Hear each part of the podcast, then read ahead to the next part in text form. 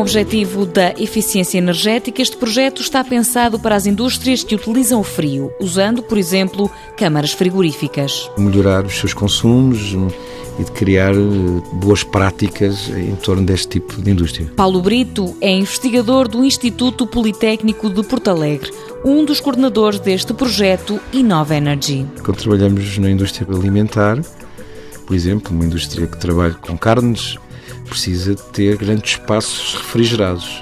Portanto, são espaços que normalmente pode haver eh, perdas energéticas. Por isso é preciso ter em conta vários fatores. O objetivo é perceber, é caracterizar neste momento como é que está a maior parte desses sistemas a funcionar e procurar formas e influenciar e, e dar eh, conselhos no sentido de melhorar a eficiência desses espaços, no sentido de uma maior poupança em termos de energia. Uma poupança benéfica para o empresário e para o ambiente. Muitas vezes nós temos sistemas a funcionar e que têm perdas que nós nem nos apercebemos.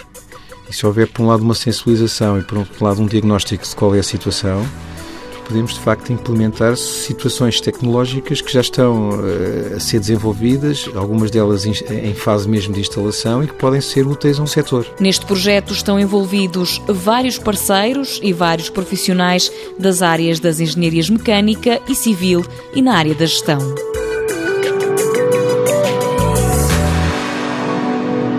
Mundo Novo, um programa do Concurso Nacional de Inovação BSTSF.